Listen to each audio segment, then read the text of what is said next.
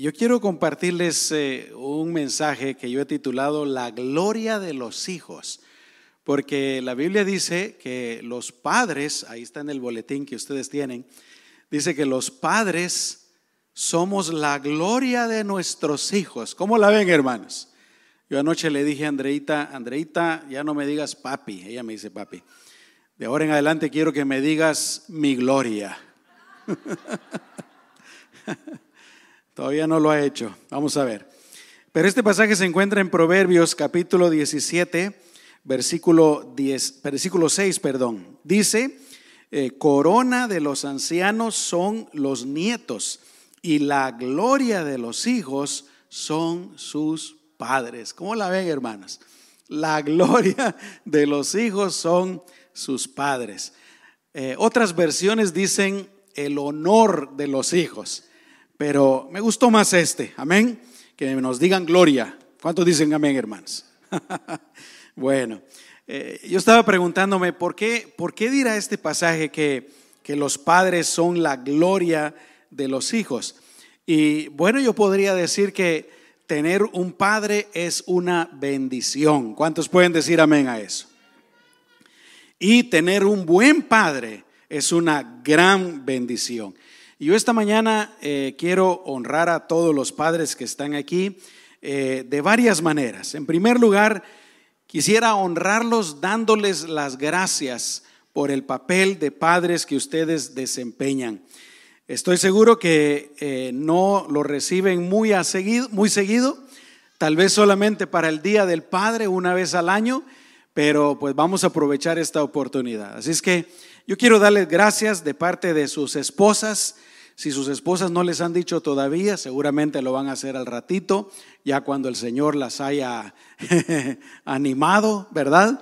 Pero gracias de parte de sus esposas, gracias también de parte de sus hijos. Gracias de parte de la iglesia. Papás, ustedes son importantes para la iglesia. Gracias también de parte de la sociedad en general. Eh, no voy a, explicarlo más, no, no voy a extenderme en esto, pero varones, padres, el papel de ustedes es sumamente indispensable, importante para la sociedad. Y por qué no, de último, gracias de parte de Dios. Amén. Dice la Biblia que ustedes son la cabeza de su hogar.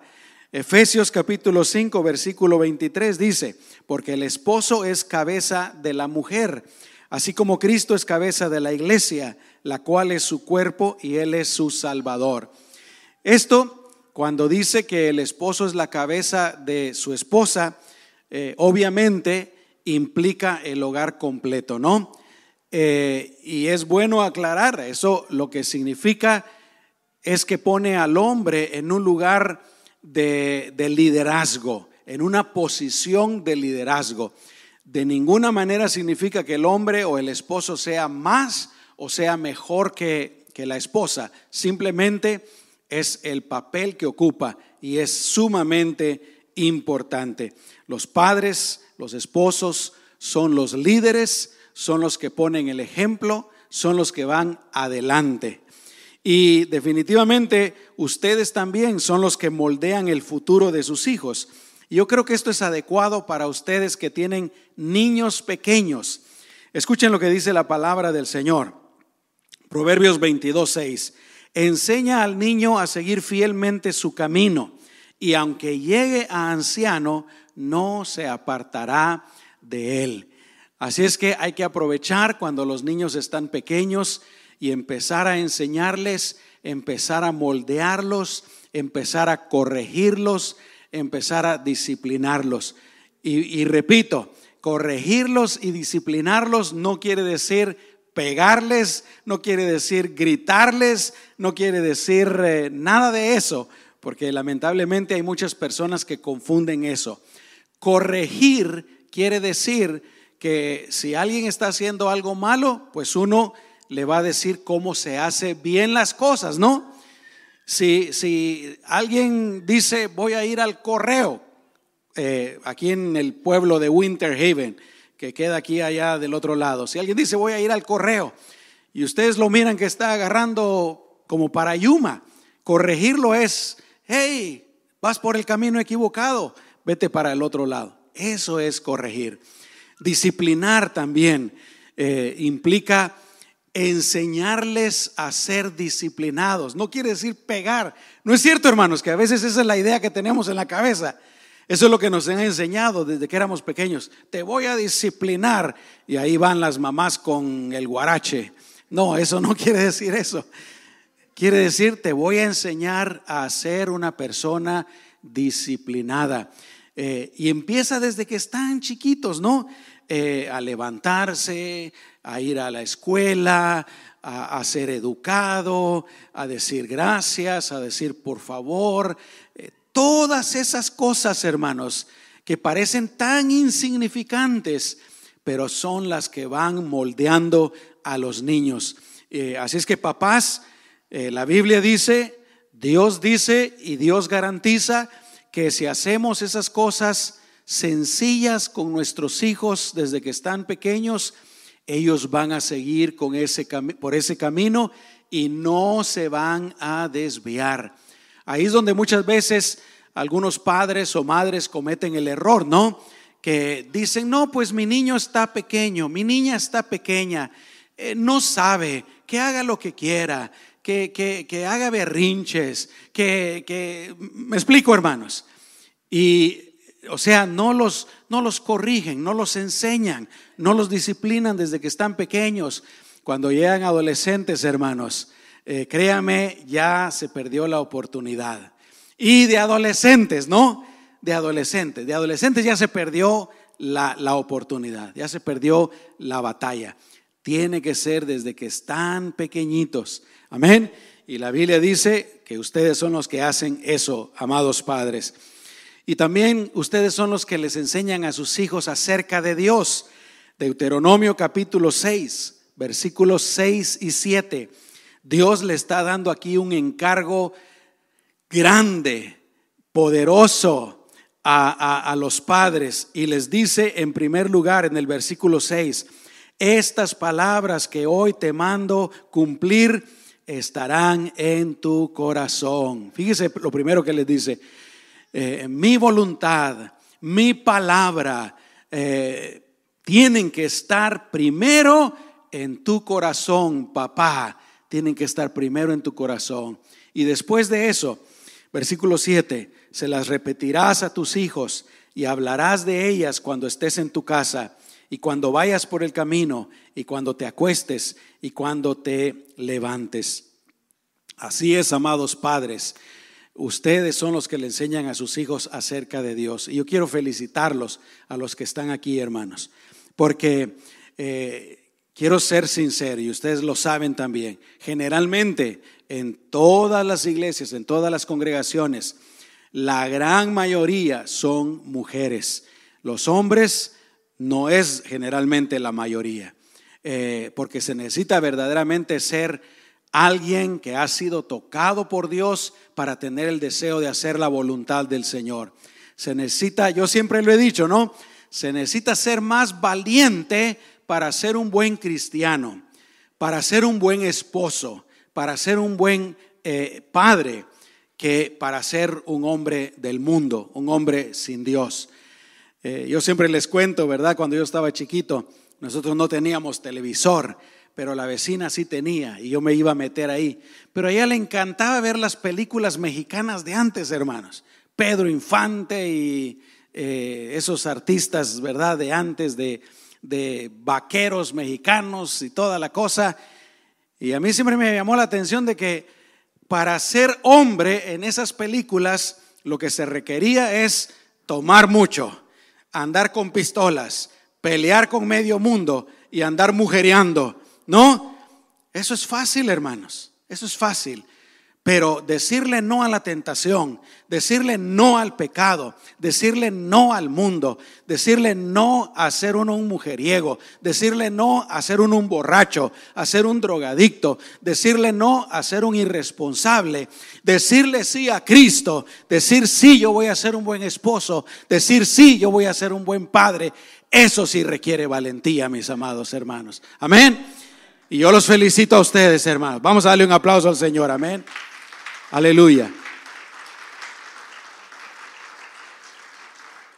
Para hacer lo otro, lo único que quiere es decirle sí a la carne, decirle sí al placer, eh, soltarse, ¿verdad? Como dice el mundo. No, yo quiero libertad. No, lo que quieren es libertinaje, lo que quieren es pecado, lo que quieren es satisfacer sus deseos carnales.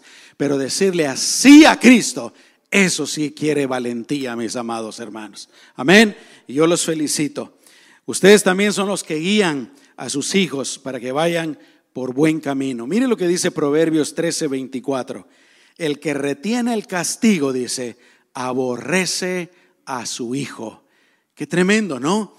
El que retiene el castigo, o sea, el que no corrige a sus hijos, el que no los disciplina, el que no los enseña. Eh, ¿Y por qué no decirlo? Porque es bíblico. Algunas ocasiones también sí se requiere, ¿verdad? Un poco de amor físico. Eh, y dice que el que lo retiene aborrece a su hijo. ¿Por qué? Porque le está haciendo más daño.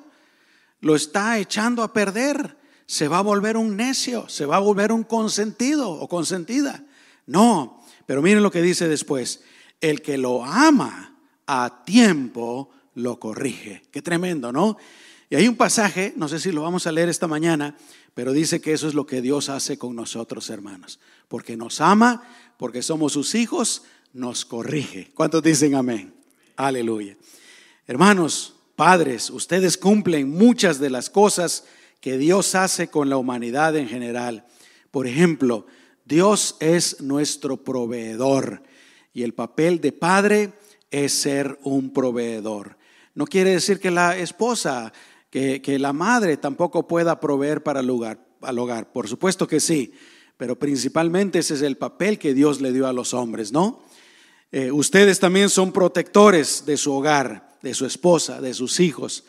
Así es que papás, gracias, que Dios me los bendiga. Amén. Vamos a darle otro aplauso a los padres que están aquí en esta mañana. En segundo lugar, también quiero honrarlos, alentándolos a seguir siendo buenos padres. Papás que están aquí en esta mañana, los animo en el nombre de Jesús para que sigan siendo buenos padres. Tal vez, tal vez hay alguien que diga eh, o esté pensando, ¿verdad? Bueno, tal vez he cometido errores. Tal vez no he sido el padre ideal que mis hijos necesitaban. Pero mis amados hermanos, lo cierto es que no hay padre perfecto. ¿Sabían ustedes eso? No hay ni un papá que sea absolutamente perfecto. En la Biblia nosotros encontramos a algunos de los personajes más grandes de la historia que también cometieron errores. Abraham, por ejemplo, el padre de la fe, cometió errores. Eh, podría pensar, por ejemplo, en el rey David también. El hombre que era conforme al corazón de Dios cometió errores. Salomón, el hombre más sabio que ha existido en toda la historia, cometió errores. Así es que papás, si ustedes han cometido errores, no están solos. Todos los padres hemos cometido errores. Pero si hay algunos errores que hemos cometido que vale la pena confesarle a Dios y pedirle perdón, pues hay que hacerlo, ¿no? Vamos con Dios, le confesamos lo que nosotros creemos que hemos hecho malo con nuestros hijos y le pedimos que nos perdone. ¿Y saben qué dice la Biblia, hermanos? Que Dios nos perdona Dios nos perdona. Dice la Biblia que si hemos pecado, que confesemos nuestros pecados y Dios eh, limpia, nos limpiará de toda maldad, perdonará nuestros pecados. Eso es lo que dice la Biblia. Así es que mi amado hermano, Padre, tal vez ya algunos de ustedes lo hicieron, cometieron errores, ya le pidieron perdón a Dios. Si hay alguno que no lo ha hecho, pues yo le animo para que lo haga y Dios te perdonará. Borrón y cuenta nueva. ¿Cuántos dicen amén? Aleluya. Si crees que es necesario pedir perdón a tus hijos, pues hay que hacerlo también. A veces cuando empezamos nuestra carrera de padres no tenemos una gran experiencia, ¿no? Fue lo que me pasó a mí, hermanos. Eh, mi padre no fue un padre perfecto. ¿Saben por qué? Porque el papá de mi papá también no había sido un buen padre cómo son las cosas, ¿no? Que las cosas se heredan. Mi papá eh, no sabía cómo ser un buen padre para mí. Y a lo que voy es que yo no tuve un buen ejemplo, hermanos, de parte de mi padre. No tuve un buen ejemplo. Mi esposa, su papá la abandonó cuando tenía siete años. Tampoco tenía un buen ejemplo. Mi esposa tampoco sabía lo que era un buen padre. Y muchas veces estamos en esa situación, ¿no? Y cometemos errores. Queremos hacerlo mejor. Tratamos de hacerlo mejor, pero a veces no sabemos cómo. Cometemos errores, ¿no? Y pues si hemos si creemos que le hemos hecho algún daño a nuestros hijos, vayamos con ellos, hermanos, y pidámosles perdón. Ya si ellos nos perdonan o no, ya está en sus manos. Pero aquí está lo hermoso. Si le hemos pedido perdón a Dios, seguramente, 100%, Dios nos perdona. Ya no tenemos que estarnos torturando por el pasado. Ya no tenemos que estar pensando en el pasado, hermanos. Me encanta ese dicho de ustedes, borrón y cuenta nueva. Aleluya.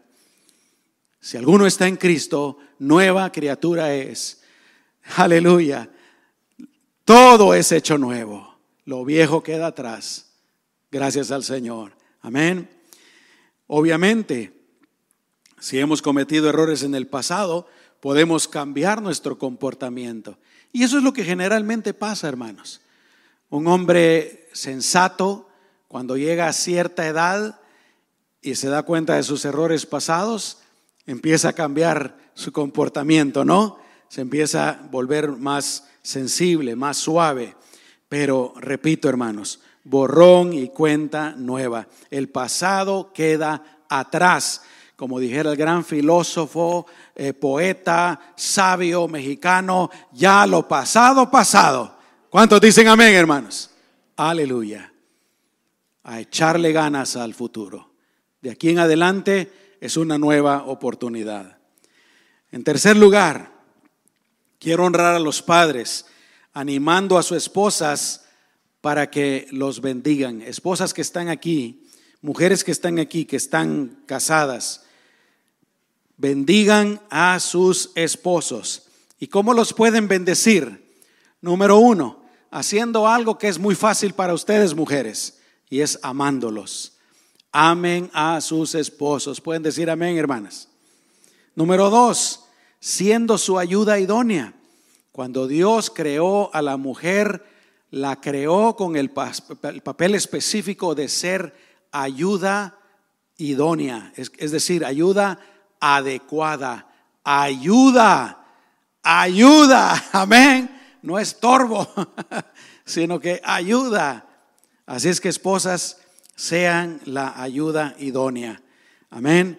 En tercer lugar, pueden bendecir a sus esposos orando por él. Dicen amén, hermanas. Oren por sus esposos. En lugar de quejarse, en lugar de estar complaining, oren por sus esposos. Les recuerdo que varias veces en la Biblia habla a las mujeres acerca de cómo se quejan de los esposos. Así es que ustedes son mujeres sabias, no se quejen de los esposos. Amén. No complaints. Ayuden. En cuarto lugar, pueden ustedes bendecir a sus esposos siendo la esposa y la madre que él necesita. Sigan haciendo eso. En quinto lugar y último lugar, ustedes pueden bendecir a sus esposos apoyándolos en los momentos difíciles. Mujeres, pónganme atención, abran sus oídos espirituales. Los hombres también tenemos muchos momentos difíciles, eh, algunos que tienen que ver con el alma, pero lamentablemente en muchas ocasiones no los decimos, no los callamos. Nosotros no somos como ustedes, que saben cómo exteriorizar lo que sienten, lo que piensan. Muchas veces los hombres lo que hacen es que se callan, se callan. ¿Y saben por qué a veces se callan, hermanos? No siempre es así, pero a veces se callan porque las mujeres lo único que hacen es quejarse. Y el hombre prefiere a veces no decir nada porque ya le va a salir la mujer, ¿verdad? No, pero es que a quejarse en lugar de apoyarlo, en lugar de orar por él, en lugar de bendecir. Pero bueno, terminé ese regaño. Por último, yo quiero bendecir a los padres que están aquí, animando a sus hijos para que los honren como padres. Es uno de los diez mandamientos, pero el apóstol Pablo lo repite una vez más en Efesios capítulo 6, versículos 1 al 3. Hijos, hijas, obedezcan a sus padres en el nombre del Señor, porque esto es justo. Honra a tu padre y a tu madre, que es el primer mandamiento con promesa para que te vaya bien y tengas una larga vida sobre la tierra. Así es que, hijos e hijas, hay que honrar a los padres. Y hay bendición cuando un hijo o una hija honra al papá. Al principio el hermano eh, Coronado leyó varios pasajes del libro de los Proverbios. Yo no sé si se dieron cuenta, pero ahí hay promesas, hay bendiciones cuando uno lo hace. Déjenme compartirles algunos. Proverbios 4.1. Ahí la promesa es que si los hijos escuchan las enseñanzas de sus papás, van a alcanzar entendimiento. Déjenme que lo ponga de una manera más chueca. Si los hijos no escuchan las enseñanzas de los papás, se van a quedar mensos. Pero si escuchan las enseñanzas de sus papás, van a ser inteligentes, van a alcanzar entendimiento. Lo dice Dios. Proverbios 4:4. Ahí la promesa es que si los hijos guardan los mandamientos de los papás y los obedecen, vivirán. Miren qué tremendo, vivirán. Y eso está, hermanos, en armonía con, con lo que dice Efesios 6.3, porque dice Efesios 6.3, para que te vaya bien y tengas una larga vida sobre la tierra. Así es que, hijos, si ustedes quieren tener una larga vida sobre la tierra, una vida saludable, obedezcan a sus padres, honren a sus padres. Pero no solamente eso, Proverbios capítulo 13, versículo número 1, dice que los hijos demuestran que son sabios cuando siguen los consejos de sus papás. Hijos, ¿quieren ustedes ser sabios? ¿Se la llevan ustedes de sabios? Obedezcan los consejos de sus papás. No sean como otros, ¿verdad? Que dicen, no, pues mi papá ya está muy anticuado. Mi papá ya está, eh, ya no sabe. Bueno, tal vez, tal vez los papás ya no sepan de tecnología, de esos tipos de cosas modernas, pero sí saben cosas de la vida que son invaluables. Amén. Por otra parte, Proverbios 23, 24 dice que si tú eres una persona justa, una buena persona, entonces le darás alegría a tu Padre. Yo los animo, hijos, hijas. ¿Quieren ustedes que sus papás sean felices? No piensen tanto en darles un regalito el día de hoy. No piensen tanto en llevarlos a comer, aunque por favor háganlo. Amén. Pero sean buenas personas, sean justos. Proverbios capítulo 10, versículo 1. Nuevamente dice que si tú eres sabio, entonces alegrarás a tu padre. Y no lo puse ahí, pero también habla de los hijos necios, ¿no? Son los que le traen tristeza a los padres.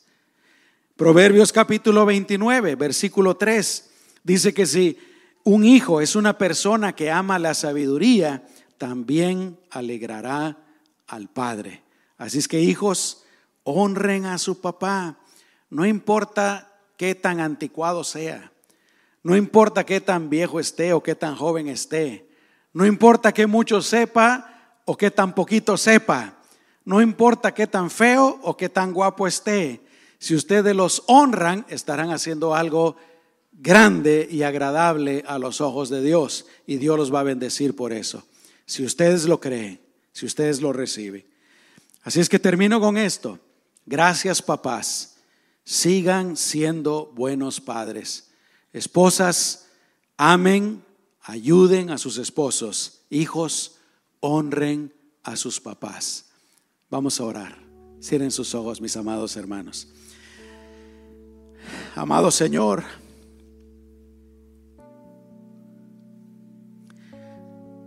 si hay alguien que sabe acerca de la paternidad, ese eres tú, Señor, ese eres tú, Dios Padre Celestial. Si hay alguien que puede comprender a los padres, ese eres tú. Si hay alguien que entiende el amor de padre, ese eres tú.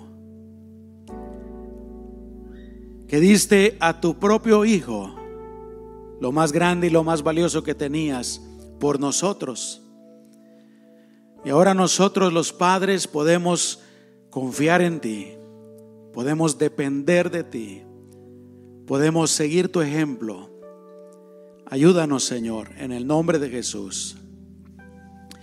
Yo te pido que bendigas a cada uno de los padres que están aquí.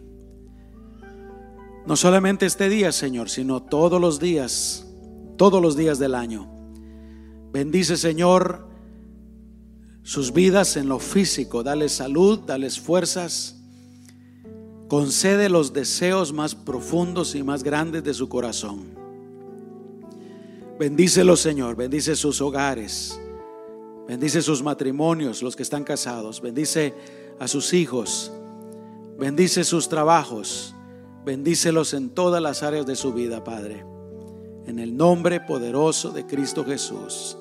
Gracias, Señor. Amén.